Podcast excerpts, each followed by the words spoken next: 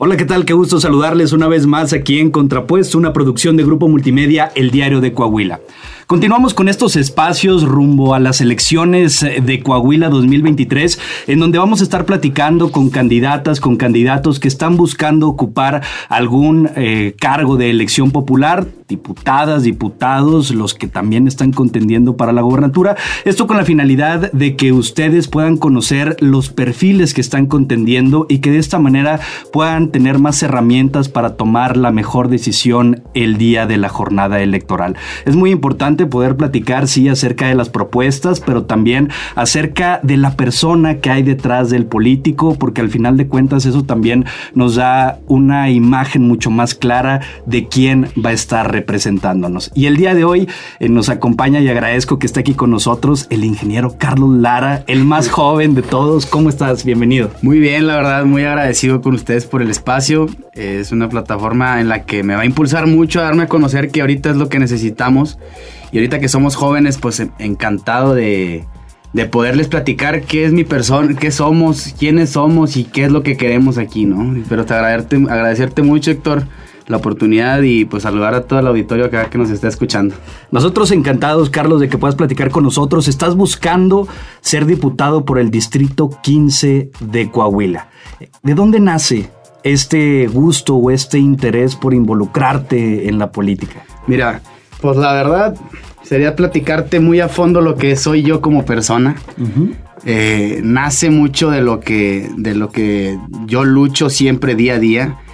Y la verdad es que yo me caracterizo por ser una persona que, que siempre pone los intereses de, de, los demás antes que el mío. No sé por qué. Ok. Pero siempre he sido así. Mi padre así, así, así nació. Mi padre siempre ha sido así. Siempre le hemos criticado, decir, a ver, padre Carlos, ya basta de, poner a tus hermanos, a poner a, todos antes que tus, de, tus intereses. Y es algo que siempre yo critiqué y ahora resulta que, yo termino siendo igual que él, ¿no? Entonces, desde joven edad soy un servidor público nato, te lo quiero decir. Me había yo inclinado por el tema del, sector privado, del tema empresarial. Este, yo la verdad es que me gradué de una carrera en, en Monterrey en la que pues está un poco complicado el mercado laboral ahí. Es la, carrera en ingeniería, ingeniería en industria alimentaria. Ok. Termino la carrera, empiezo en búsqueda de empleo y se complica. Se complica 30, 40, 50 currículums. Tiempo, tiempo, tiempo. Y que darle tiempo al tiempo porque va a llegar y que los tiempos de Dios son perfectos. Pero hay veces que no da, Héctor. No da. Eh, esto, eh, eh, esto es una problemática muy seria que tenemos ahorita en, como, como sociedad. Nadie nos garantiza un primer empleo.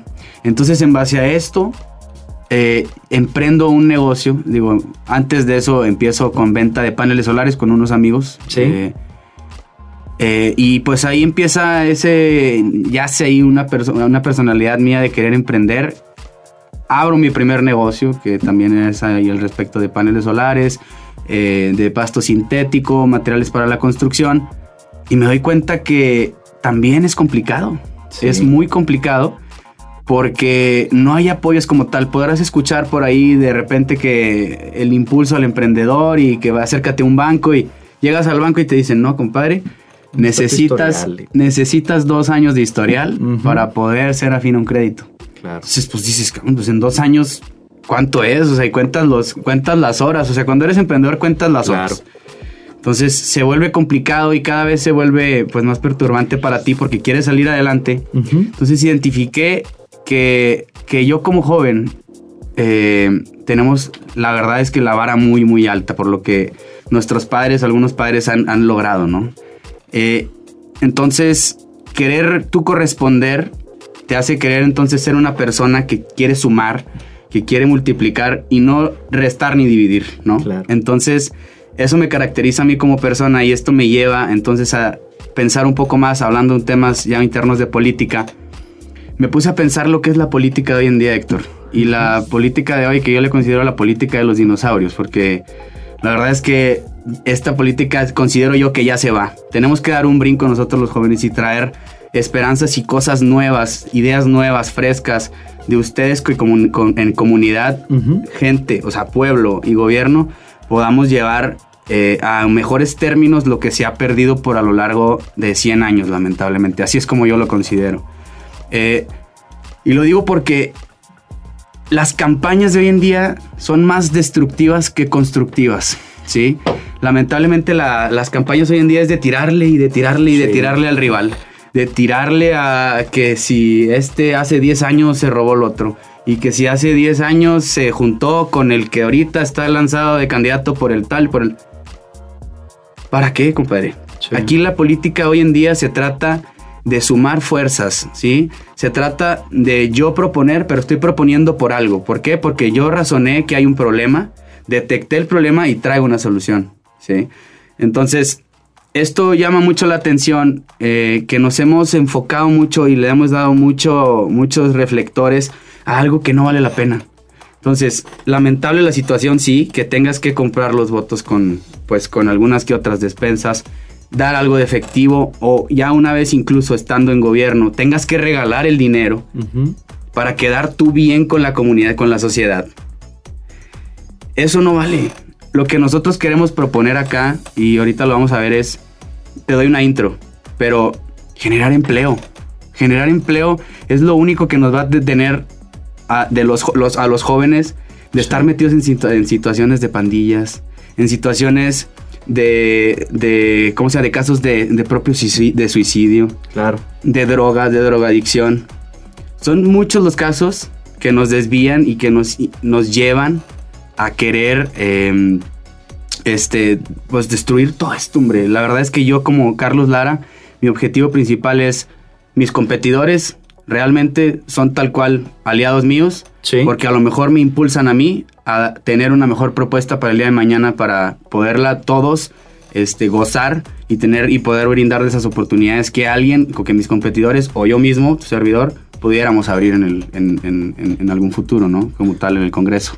Por supuesto, y fíjate, acabas de tocar puntos muy importantes, eh, son varios, el tema del empleo, de las oportunidades, también del impulso a los emprendedores que se ha perdido muchísimo, ver cuáles pueden ser los mecanismos para crear estas oportunidades y que los jóvenes puedan crecer y desarrollarse y demostrar el potencial que tienen, porque muchas veces se tienen estas ganas de salir adelante, pero el contexto y las condiciones materiales que hay alrededor no permiten que esa persona pueda desarrollarse de una manera plena y entonces vienen todos estos otros problemas sociales.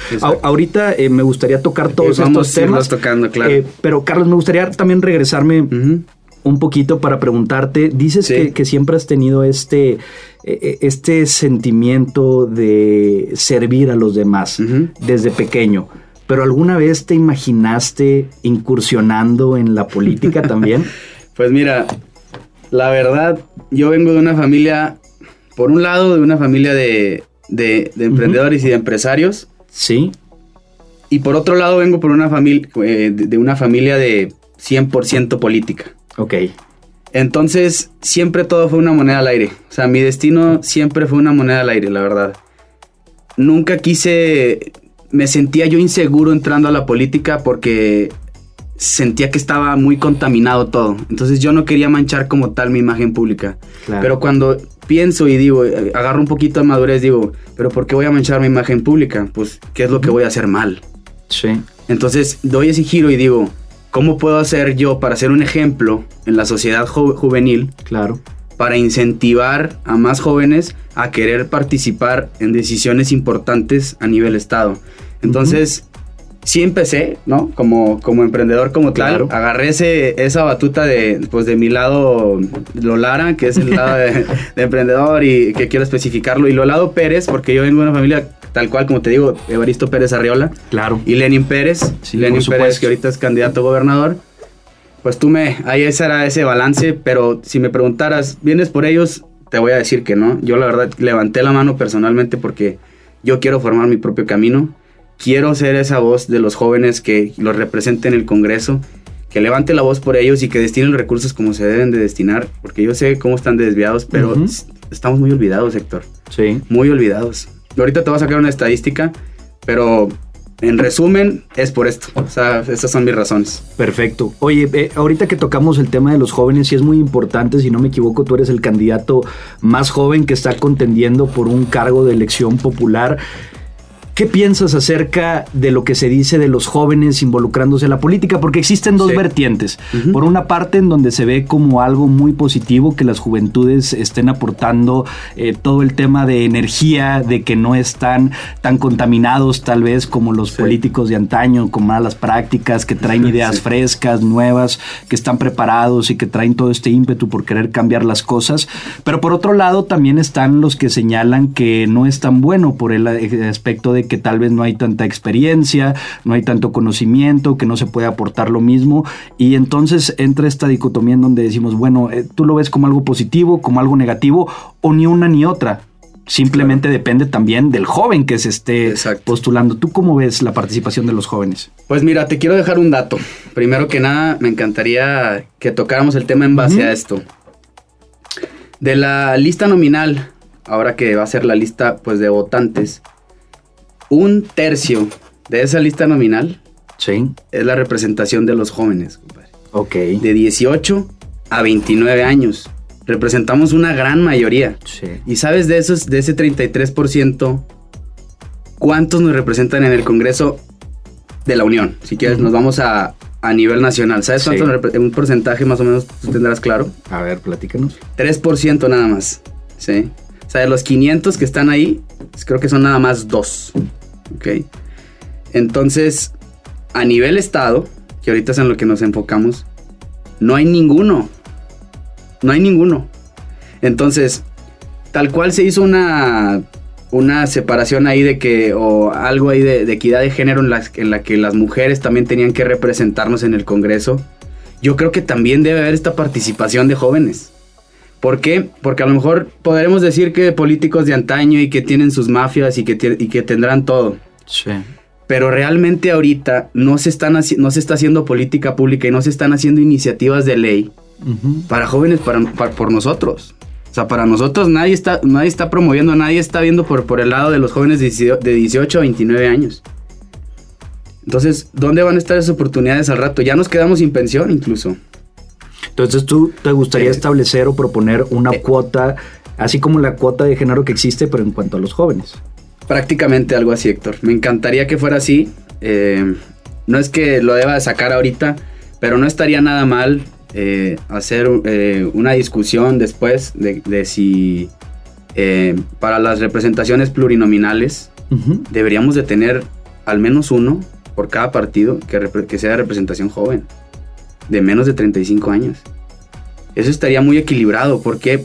Porque, repito, necesitamos garantizar a los jóvenes que representamos un tercio de la población algún empleo, oportunidades de emprendimiento, oportunidades también incluso de inclusión a los mismos jóvenes que padecen de algún síntoma, no sé, de autismo, de salud, de salud mental.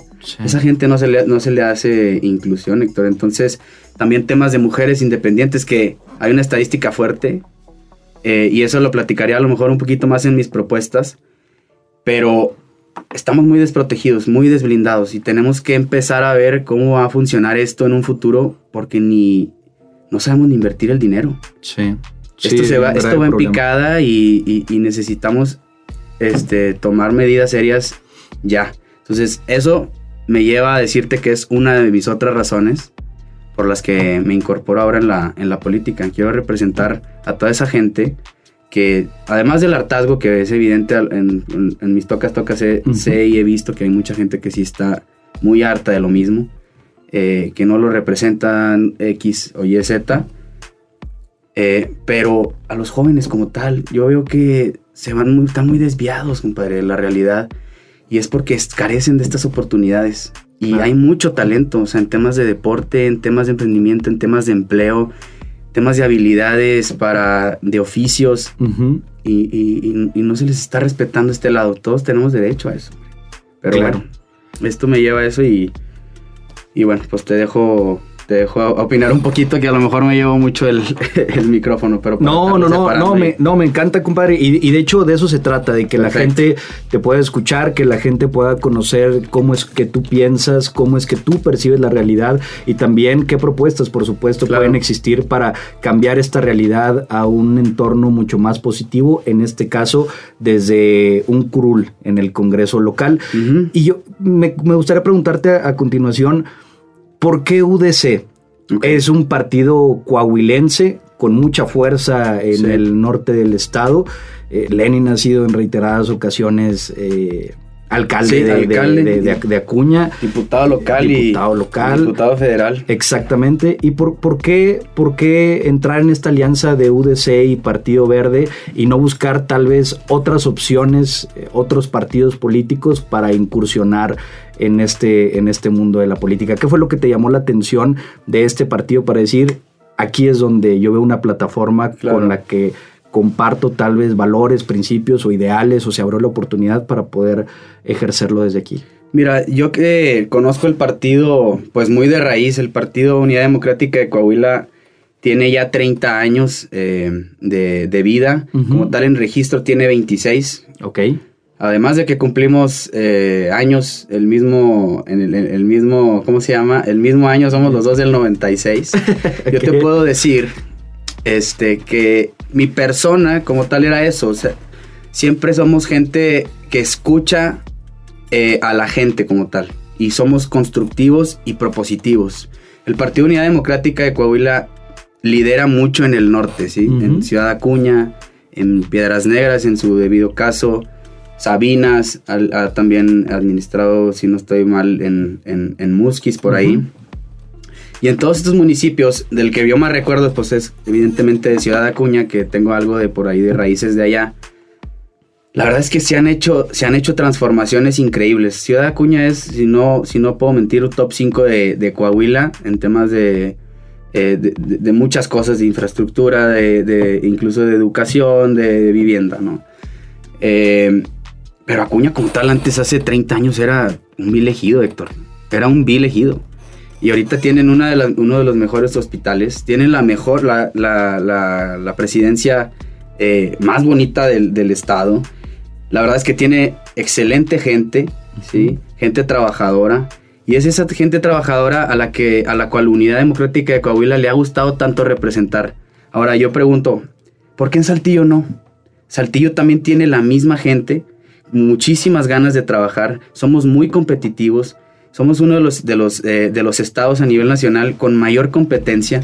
Entonces, ¿por qué no traer Unidad Democrática de Coahuila a Saltillo, que es un eh, este partido también, te digo, yo como persona te puedo reiterar que soy muy propositivo y muy constructivo. Y el Partido Unidad Democrática de Coahuila le gusta eso. Porque me deja ser libre, me deja ser, me deja ser la persona que yo puedo ser. Y no tengo que eh, escuchar de asesores o de, o de gente por ahí que me tenga que estar diciendo, tírale, tírale, tírale allá, tírale acá, aviéntale comentarios al candidato tal y este hay que tirarle acá, no. Acá todos estamos en comunión, todos los diputados que vamos por Unidad Democrática de Coahuila y en este caso en alianza con el Verde, en, la alianza Rescatemos Coahuila, todos somos libres de poder opinar, de decidir y de tomar decisiones por como nosotros queramos. Entonces, eso es lo que hace la democracia pura que nos dejen nosotros trabajar para que por medio de nuestras decisiones y la confianza que nos deposita el partido a nosotros, evidentemente, podamos nosotros escuchar a la gente, que es lo que a nosotros nos gusta, escuchar lo que la gente tiene que decir de, nos, de, de, sus problemas, de sus, de sus solicitudes, de sus quejas, incluso de propuestas, para por medio de nuestras voces, te digo, levantar la mano o generar incluso iniciativas de ley para poderlos representar dignamente. Es por eso que Unidad Democrática de Coahuila para mí, además de que sí es fundada por Evaristo Pérez Arreola, a mí me da la libertad de poder ejecutar las cosas como yo quiero. Realmente. Te dan esa libertad, has, encontrado. Y que es algo difícil también de encontrar en, la política, porque la gran mayoría de partidos tienen líneas muy, claras, muy establecidas, en las cuales, pues muchas veces incluso los candidatos para ciertos cargos no tienen un margen amplio de toma de decisiones. Es, se va a hacer esto y tú vas a hacer el rostro y se acabó. Lo vemos, Exacto. lo vemos en el Congreso a cada rato también, en donde el líder de cierto partido, del otro partido, les dicen van a votar a favor y entonces todos tienen que votar a favor. Van a votar en contra y todos van a votar en contra y se vuelve pues una especie, no lo quiero decir así, pero eh, de pérdida de toma de decisiones, por decir borreguismo, en Sí, donde... sí, sí, en- qué en- bueno que lo tocas. En, en donde tú no tienes e- ese poder de decisión de decir, oye, ¿sabes qué? Déjame analizo la propuesta. Exacto. No, no va con lo que yo he percibido que la gente quiere para el Estado. Y es a lo que quiero ir a continuación, Carlos. Van 13 días al momento en el que estamos grabando este podcast de campaña. ¿Qué es lo que has percibido en las calles, en los tocatocas, en los cruceros? ¿Cuál es el sentir de la gente? Pues mira, la verdad me ha tocado de todo. Me ha tocado de todo y me ha llenado a mucha gente que, con la cual he convivido en los últimos días. Les he platicado que a Carlos Lara lo ha hecho, o sea, en lo personal, lo ha hecho mucho más humano, mucho más humilde y, y- y mucho más sensible. Porque lo que le comento a mucha gente también es, pues podremos tener problemas, ¿sí? Pero la- los problemas que vive la gente allá en las colonias no son, digo, no tú no representas ni un 1% de lo que para ellos es un problema. Claro. O sea, realmente viven cosas y tragedias que no te puedes imaginar. El primer día de campaña me tocó, digo, platicarte un poquito de mi experiencia. El primer día de campaña yo arranqué en, en la ruta recreativa ¿Ok? hubo una marcha por ahí da- a- para estos niños que, que tienen un que, que- que, pues tienen un, un- un síntoma o padecen de autismo por Ujú. decirte algo y eran cientos miles de, de- de personas al principio pues la verdad es que te tengo que decir sí sí batallaba un poco para el habla o sea entonces una señora se me acerca y me dice tú eres el, el tú eres el candidato y yo sí sí señora yo soy entonces empezamos ahí con esta conversación muy padre eh, y me dice, sabes que yo tengo un problema porque a mi hijo, y eso me lleva al tema a lo mejor que ya había tocado un poquito antes al principio, al principio del, del podcast, me dice, es que mi hija padece de autismo y no la dejan entrar a la escuela porque el personal de la escuela no está capacitado para recibir a esta gente. Entonces... Ahí, de, ahí de, de inicio ya trae tacha en, en el derecho a la educación del Sí, niño. ¿no? claro. Y también eh, en el tema de salud, porque la Secretaría de Salud no toma esto como, como una problemática como tal de, de- en el tema de salud. Entonces, Ujú. nadie puede, no hay personal especializado para atender estos casos de, de autismo. Entonces, derecho a la salud, tacha también. Entonces dices, y ahí empieza Carlos Lara como que a darle vuelta, le empieza a dar vuelta a la rata y, y- y empezamos a manejar este tema de las propuestas. Pero hablando de otras problemáticas y de lo que he vivido también, híjole, en los ejidos, que la verdad es que, bueno, a nosotros nos tocan todos los ejidos de, de la región, Héctor. Sí. Eh, esta señora a, a la, a la cual me dirigí esa vez, había un partido de béisbol ahí. Sabes que, bueno, acá personalmente nos encanta Sí, son beisboleros. béisbol, somos beisboleros natos, lo traemos en la sangre. Este, y esta, se- me acerco a esta señora y le digo, señora, ¿cómo está? Mucho gusto, Carlos Lara, candidato a diputado. Soy candidato a diputado por el distrito 15. Me dice, qué bueno, a ver cómo me pueden ayudar. De volada, a lo que va, ¿no? ¿Cómo me pueden ayudar? ¿Qué apoyo? Y, y yo, pues señora, yo no vengo a. Yo no vengo como tal con apoyos. Mi campaña no viene en base a apoyos brindados y ni efectivo ni, ni después ahorita. Me dice, no, pero no te estoy pidiendo nada de eso. Es que yo ahorita estoy juntando para mis elotes, de, vendiendo de, de- juntando mi dinerito, vendiendo elotes, para poder mandar a mi hijo, que juega shortstop, eh, aquí en el Mm. equipo, tiene 16 años, quiero mandarlo a los araperitos. Ya. Y, y- y- y ya está jugando inclusive, pero tiene ahora una competencia en Juárez que pues, nos cuesta alrededor de 5 mil pesos mandarlo y que el uniforme y que el otro y que el hotel y regresa el camión. Y yo, señora, pero eso no se lo debe proveer por ahí algún instituto nacional del deporte. Digo, porque por ahí yo vi que destinan 92 millones de pesos a, bueno, en el, en el presupuesto de egresos yo vi que destinan 92 millones de pesos a este instituto, que la verdad desconozco dónde se va ese dinero. Eh, y me dice, pues no, la verdad no sé, pero necesito mandarlo. Entonces, dices, ¿qué se puede hacer? ¿Cuál es el sí? ¿Cuál es, cuál es la solución a todos estos problemas, hombre? Entonces, todos estos problemas que a lo mejor si te contara que ya me fuera a las colonias y te dijeran, pues no tengo agua, no tengo el derecho Sí. básico del agua, no tengo, no tengo comida, no tengo, mis hijos no tienen que caminar 6 kilómetros de aquí de la colonia La Gloria para llegar a, a la, a la escuela en la, en la colonia Evaristo Pérez Arreola Ujú. y es nada más una primaria, entonces si no tienen que irse un poquito más retirado, creo que estaba fuera de la Valencia. O sea, tienes que recorrer distancias y no hay transporte para que ellos puedan llegar. Entonces, viven cosas que tú nunca y yo, Héctor, nunca vamos a vivir. Agradecidos, tenemos que estar de eso. Te, te digo, ese es el lado sensible que me ha tocado ver de agradecimiento, de gracias a Dios y gracias a, pues, lo- a mi familia que me ha podido dar muchísimas cosas que ellos, de, que ellos carecen. Pero la tristeza es, ¿por qué no lo pueden tener ellos?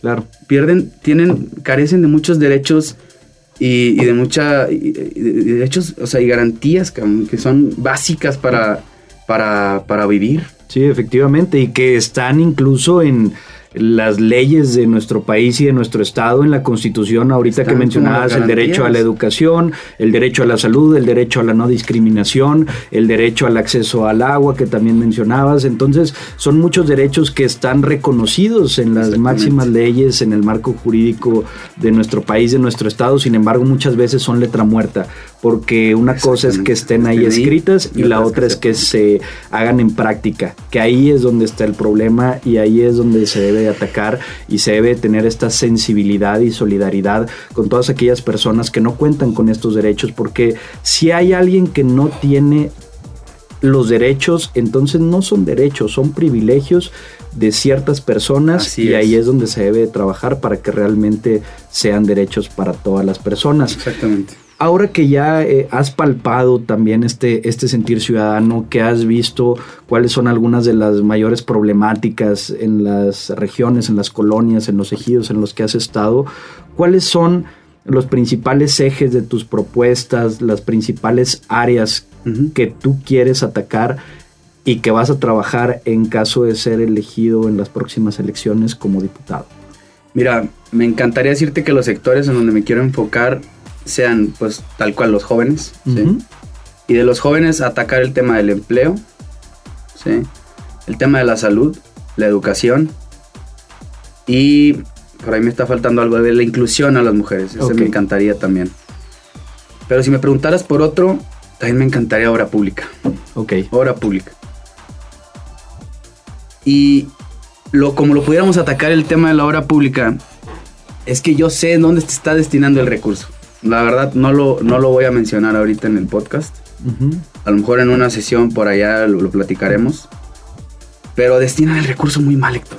O sea, yo sé cuántas cantidades de millones invierten en publicidades, en eh, a- de medios de comunicación. Y sé cuánto invierten en misma ciencia y tecnología. Sé cuánto invierten en el deporte. Sé cuánto invierten en farmacéuticos, farmacéuticos productos Ajá. químicos. Sé cuánto invierten también en infraestructura escolar. Y no se equiparan unas cosas con otras y no, te, no, no- no entiendes la cantidad que se está desviando de dinero a cosas que no tienen sentido. Y para las cosas que sí tienen sentido, es muy poco lo que están destinando. Claro. Y lo que se está destinando realmente lo cuestionas. Dices, a ver, puedo decirlo del deporte, 92 millones en la... Algo así más o menos estaba, no lo traigo aquí muy presente, pero estaban 95 millones de pesos eh, del presupuesto de egresos aprobado para, por, por el Congreso del Estado para este ejercicio fiscal del 2023. Ya. Eh, y dices, pues, cabrón, ¿dónde está ese dinero? O sea, si, se- si realmente tuviéramos ese in- dinero invertido, créeme que Saltí, Coahuila, sería una top 3 de, de México en cuanto a competencia hablando en temas de deporte. ¿Sí? Coahuila no entra ni en top 10. Incluso yo sé que tú conoces y gente misma de Saltillo le ha tocado conocer mismas mismos atletas, mismos deportistas que tienen que emigrar al estado de Nuevo León Claro. a, a que se les brinde una oportunidad. ¿Sí? Entonces, por ahí, por ahí algo anda mal en la cosa. Entonces, yo lo que llegaría primero a hacer, si, eh, si fuera que así va a ser, estoy convencido, ya es como yo voy y me planto en las colonias, digo, ahora que llegue al Congreso, voy a levantar la mano en contra de lo que quieren destinar para la publicidad del gobernador, ¿sí? Y asignarla en, sectores en donde se tiene que meter el dinero, hombre. Que esa es una parte de las atribuciones de, las y los diputados. Eh, claro, la, revisión de aprobación del presupuesto. Eso es lo más importante, Héctor. Ya de ahí vamos a ver qué temas con las iniciativas, ¿sí? Pero asignar el presupuesto como debe de ser, debería de darte resultados. Sí, que destinarlo en otras prioridades. Es, eso. Y si ya me preguntaras un poco acerca de, propuestas, pues sí, te hablaba yo de que quería del empleo, de la salud, de, la inclusión a las mujeres, de la inclusión también a los al autismo. Yo la verdad es que soy una persona de, de siempre buscar eh, las, las, problemáticas como tal y encontrarle una solución, pero tratar de que las soluciones sean más preventivas que correctivas, ¿no? Claro. Y obviamente y es muy evidente que tenemos que trabajar sobre las correcciones y una de esas, pues, la pudiéramos atacar, la, lo que ya está muy clavado ahorita es el tema de los suicidios, sector. Aquí en Coahuila somos el estado número 9, creo, en posición, el noveno estado con más, eh, con el índice de, suicidios más alto a nivel nacional. En el 2021, creo que en el 2022 todavía no alcanzaban, no, no terminaron de cerrar los datos, pero en el 2021 cerramos la cifra con 284 suicidios. Aproximadamente eran 240 eh, de hombres y 41 de, y 44, algo así, de mujeres. Ok. Entonces, si te pones a razonarlo un poquito, creemos que viene por el, por el tema de que las personas se, llegan a sentir en un grado de ser inútiles, llegan a estar en un grado de ser inútiles en la vida. Entonces, ¿por qué pasa esto? Yo, Carlos Lara, para como yo lo creo, es ahorita mismo, hoy el gobierno, el gobierno federal nos está regalando dinero, hombre. A todos, nos regala dinero, a todos los estudiantes. Y el candidato, eh, Armando Guadiana, quiere regalar 2.500 pesos a todos los estudiantes del Estado. En primera, eso no se puede. O sea, necesitas de miles de millones de pesos que la verdad nosotros en, en Coahuila no hay presupuesto para eso. Y segundo, estamos promoviendo el conformismo, Héctor. Estamos promoviendo el conformismo nato. Lo que tenemos que nosotros garantizarle a la gente, y eso me lleva a mi primera propuesta, es el, mi primer empleo. A la gente hay que garantizarle primero, evidentemente que estudie primero, que se prepare, que tenga una, una carrera.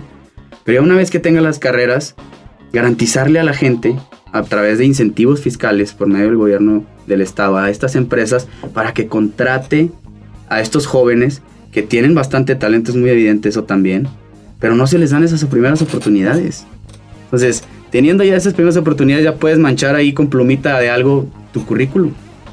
¿Sí? Y llegar ahora sí al siguiente empleo, traer ya y empiezas a generar un poco de competencia por ahí de eh, en cuanto a en cuanto a los jóvenes para para mejorar incluso las empresas y sus finanzas. Entonces, esa es una. Y en caso de que haya gente que que no quiere irse por el lado del empleo, también apostarle a los jóvenes que quieren eh, ser emprendedores, ¿no? Través de incubadoras de empresas. Estas incubadoras de empresas lo que nosotros queremos hacer es obviamente que se les haga estas asesorías para saber qué es lo que... a, dónde, es, a, dónde es donde van a poder ir a parar, qué es lo que puede suceder si fracasas, qué es lo que puede suceder si, si ganas. Eh, cursos también un poco de, del tema de financieros, de temas de administración, de contabilidad, para que estas gentes ya a partir de que estén preparadas puede ser afines a créditos sin intereses por un lapso de tiempo, porque sabemos la problemática que las empresas o las pequeñas empresas que están empezando a salir al mercado tienen una vida en promedio de 6 a 8 meses. De 6 a 8 meses desaparecen, quiebran, se quedan, se quedan sin nada y se acabó. Tan tan se acabó. Entonces, ¿qué es lo que tenemos que hacer? Pues, que estos jóvenes puedan adquirir material, que puedan adquirir equipo, que puedan adquirir inclusive mano de obra para poder salir adelante a flote con su, con su empresa. Además, igualmente, de apostarle y de, de atribuir un incentivo fiscal, ¿sí? Claro. A, a estas empresas para que no tengan que, que pagar impuestos locales por los primeros dos años. Esto lo va a apoyar muchísimo a que, además de que ellos puedan tener éxito, puedan generar más empleo y que la, oportunidad, la, propuesta de mi, mi, primer empleo también sea que se acuadyuve a esta, a esta misma propuesta y poder generar una economía circular aquí en Coahuila. Sí, por supuesto, ver qué mecanismos pueden existir, además de, de, incentivos que sabemos que en ciertas ocasiones por las condiciones socioeconómicas, por el contexto son necesarios, pero sí el generalizar de a todo el mundo le va a caer simplemente porque sí, eh, pues es un tema muy delicado y que también hay que ver la viabilidad de esa clase de propuestas en lugar de buscar otras estructuras que pudieran ser un poco más complejas, pero que pudieran al final ayudar más. Carlos, te agradecemos muchísimo que, nos hayas acompañado. Quedan muchos otros temas por, por platicar. por platicar. Por, después. Sí, por cuestión de tiempo tenemos que, despedirnos. Esperamos que en otra ocasión nos puedas acompañar de nueva cuenta para también ver el recuento de cómo va esta campaña, de, de cómo van las propuestas y de todo lo que sigue. Pero te agradecemos muchísimo tus redes sociales para la gente que nos está escuchando. Sí, es Carlos A. Lara guion bajo. Eso es en mis redes en Instagram. Y Carlos Lara en Facebook. Aparezco ahí. La verdad es que no tengo TikTok. Ya me tengo que hacer uno. Porque ahorita el TikTok es un trend que pues, me podría llegar muchísimo. Invitarlos a todos, por favor, salir a votar. Los jóvenes representamos una gran mayoría. Necesitamos salir a votar. Hagan el ejercicio, por favor por, por quien, quien quieran, hombre. Yo la verdad no estoy pidiendo que voten por uno, pero me encantaría representarlos a todos ustedes, levantar la mano por ustedes y ser de los el primer joven a lo mejor o a lo, mejor ya hubo incluso varios, pero pero sí poder participar por ustedes para levantar la mano en lo que nos, nos tengamos que beneficiar, ¿no? Y pues te agradezco muchísimo, Víctor. Ahí platicaremos también después si hay otros tiempos por acá, pues con mucho gusto los atenderemos. Por supuesto, con muchísimo gusto. Carlos Lara, te agradecemos de nueva cuenta que nos hayas platicado más acerca de ti, acerca de tus propuestas, la invitación a la gente a que acudan a las redes sociales de Carlos. Es importante que como ciudadanía conozcamos a todas las personas que nos buscan representar, que conozcamos sus propuestas, que conozcamos su trayectoria, su manera de pensar, para que así el día de las elecciones podamos tomar la mejor decisión para nosotros y para todo el Estado. Muchísimas gracias, Carlos. Gracias. Y gracias a toda la gente que estuvo escuchando, viendo aquí a través de Contrapuesto, una producción de Grupo Multimedia, El Diario de Coahuila. También estamos recibiendo todos sus comentarios en las diversas redes sociales del diario. Cuídense mucho, nos vemos, nos escuchamos en la próxima.